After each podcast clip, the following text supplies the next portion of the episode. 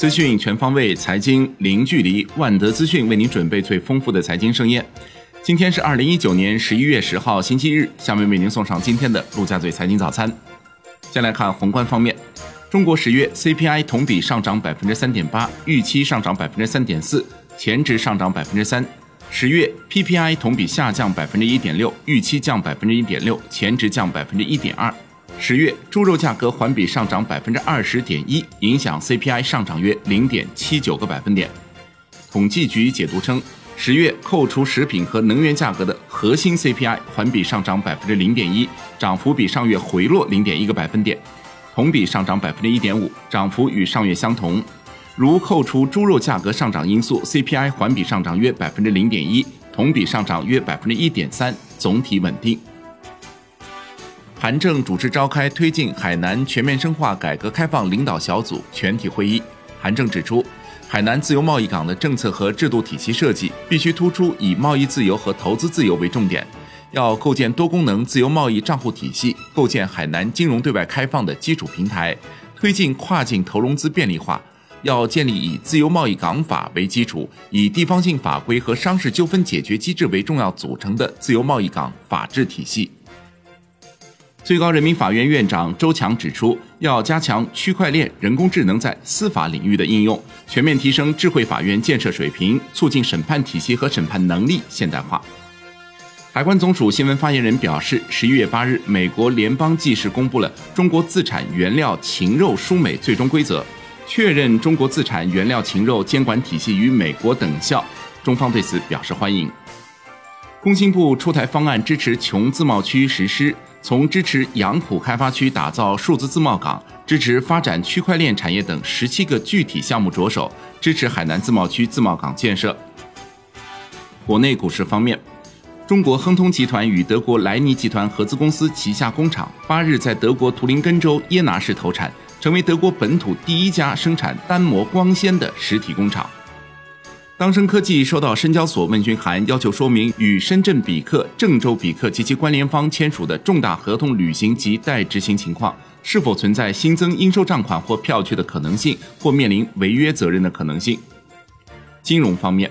央行澄清 DCEP API 网站非官方平台。此前，央行曾宣布 DCEP 是央行研发的电子货币。近期市场上出现一个名为 DCEP API 的网站，网站内容写有 DCEP 支付接口即将开放等。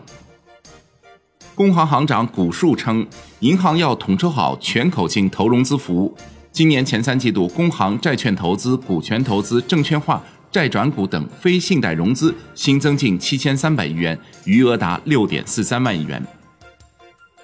产业方面，中国演出行业协会在京发布《二零一八年中国演出市场年度报告》显示，二零一八年我国演出市场总体经济规模达五百一十四点一亿元，同比增幅百分之五。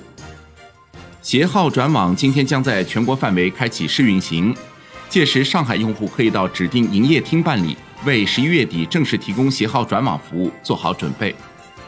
中国执行信息公开网显示，王思聪已被上海市嘉定区人民法院发布限制消费令。第二十一届高交会将于十一月十三号至十七号在深圳举行，欧美日韩等四十四个国家和国际组织六十八个境外团组将参展。海外方面，美国纽约市前市长迈克尔·布隆伯格八日在亚拉巴马州递交材料。注册为二零二零年总统选举亚拉巴马州民主党初选候选人。美国疾病控制和预防中心表示，电子烟中添加维生素 E 醋酸酯可能是导致致命性肺病的罪魁祸首。美国疾控中心官员说，这是该机构对电子烟危害相关调查取得的一个突破，但表示还需要进行更多测试。国际股市方面。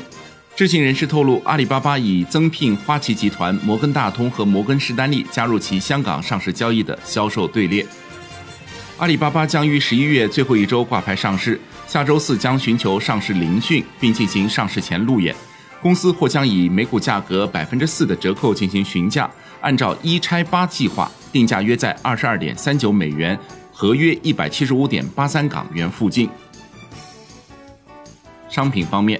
全球最大黄金 ETF SPDR Gold Trust 持仓较前一日下降十三点一九吨，降幅百分之一点四四，当前持仓量为九百零一点一九吨。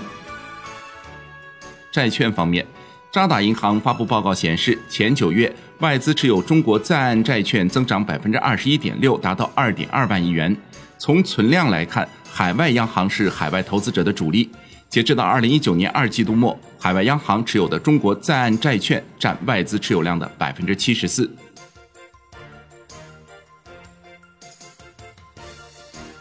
以上就是今天陆家嘴财经早餐的精华内容，感谢您的收听。